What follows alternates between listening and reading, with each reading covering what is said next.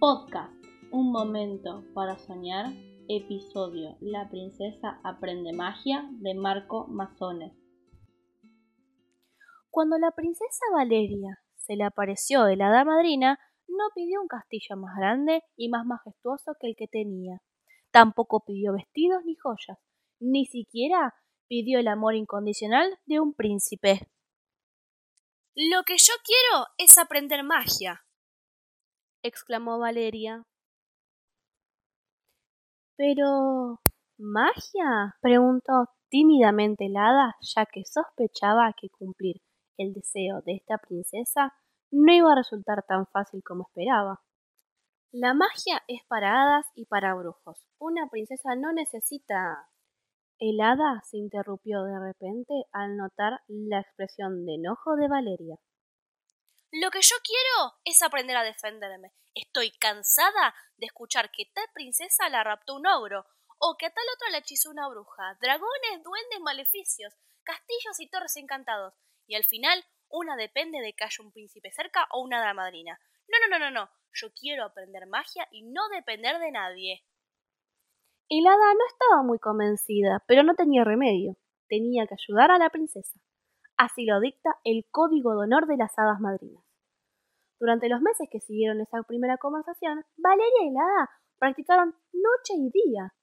Primero, el hada le llevó un montón de libros de magia, empezando por la gran enciclopedia de los seres mágicos de todos los reinos. Luego, le enseñó a usar la varita mágica y a realizar toda clase de hechizos, desde levitar una amiguita de pan hasta transformar un ratón en un gato. Valeria era una alumna ejemplar. El hada estaba realmente sorprendida de que la humana pudiera haber aprendido tanta magia en tan poco tiempo. Por esos días llegó al palacio la noticia de que un dragón se había instalado en una cueva cercana. Todos en el reino estaban preocupados, pero por el momento nadie se atrevía a hacerle frente. La princesa pensó que al fin había llegado la oportunidad de poner a prueba sus poderes. Mientras se dirigía a la cueva pensaba Esta vez será el dragón quien tema a la princesa, y no la princesa quien tema al dragón. Ya en la entrada se anunció con orgullo.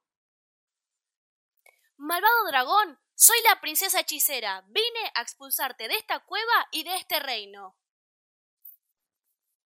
La princesa se quedó en silencio y al rato comenzó a escuchar un sollozo.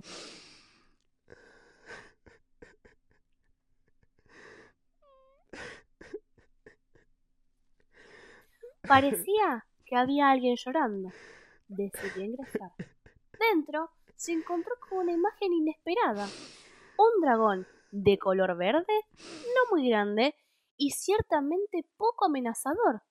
Estaba juntando sus pertenencias en una valija, mientras dejaba caer sus abundantes lágrimas. ¿Por qué lloras, dragón?